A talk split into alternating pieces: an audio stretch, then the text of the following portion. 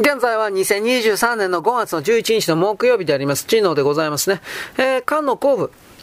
五冠の公部隊が往路を中止した時多くの文書を押収したが、それには往路と交際した管理が、いろいろの悪口を書いたものが数千通あった。公部隊は調べもせず書書を集めてこれを焼き捨て、無本気のある連中も安心せよと言った。南朝のその形容を、琉金藩が、あ、琉球藩が、陣容に兵を挙げて、えー、えー、っとですね、逆らって、小道生が撃って、これを切ったが、賊軍は知らずになお進撃して官軍を破った。宮中では、旧藩がもう神帝まで押し寄せたとの流言が飛び、みんな恐れ惑い、中には賊軍の砦まで行って名士を出そうとした者が千人以上に上った。類へ行ってみると、同性の軍で同性は名士を受け取ると、これは焼いて、城に登り、琉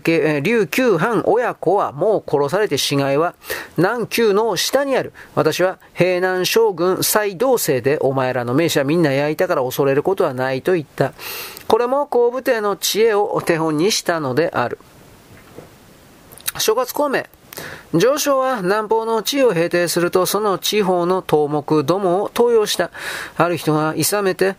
公は天意をもって南人を基準させたが、偉人の心は計りがたく、今日起伏して明日はまた背くありさまだから、来航した機会に肝心の管理を立てて彼らを分割統治して、約束を交わしだんだんと政教に馴染ませれば、10年以内に移民も感化されて領民に編入できようから、これが情景だと言った。公は答えて、もし肝心の管理を立てれば軍隊を駐留させねばならず、駐留しても食料の補給はできないから大一の困難がある。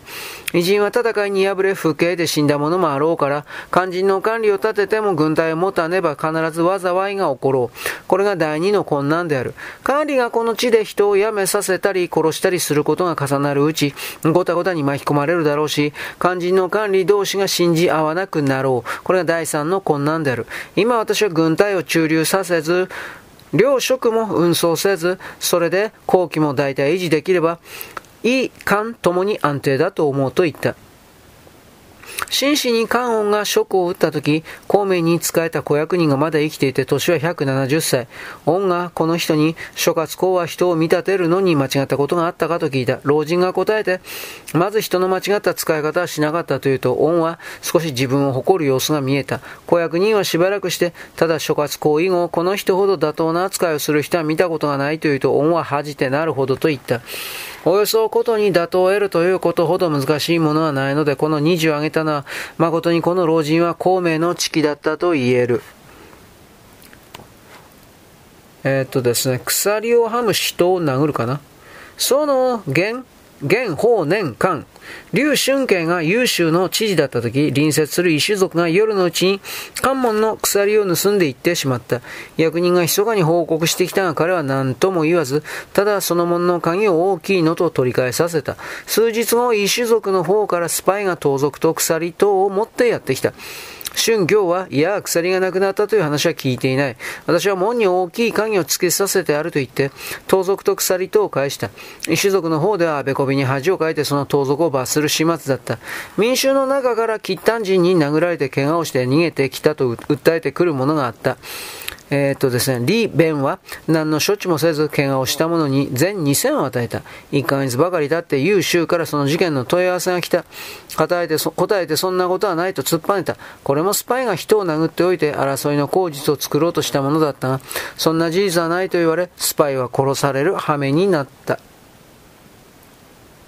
反起用。反起用は南省の大使だった時、中央から屠殺院のお偉方が巡察に来た場合、大都院が県政を振るってからは風を問わず、一回、一同開花の刈谷の外に背景、背、越する習わしになってしまったので、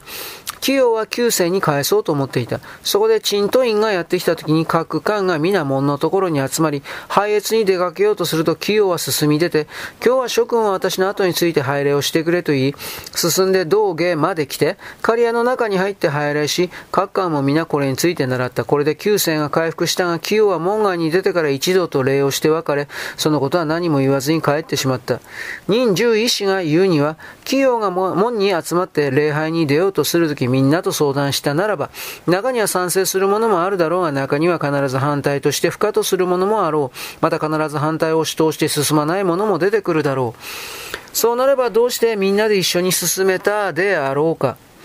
一緒に進んだのは、企業がどんどんと進むのを見て釣られて進んだだけである。また企業が門を出てから後、この儀式が旧世に戻ったのを喜んだりしたら皆は必ず議論を始め、自慢するものもあろうし、上司に告げ口するものも出てこよう。純文あたりがこれを聞けば不快に思うのもあろう。結局、旧世に服しても上司は何も知らないわけで、企業が突然にこれをやってのけ、後の人がそれに従えば旧世になってしまうのである。ああ、ことは小なりとはいえ、私はこの人が豪気で見識のあったことをつくづく思うのだ。はい、ここまでよろし、ここまでです。よろしく、ごきげんよう。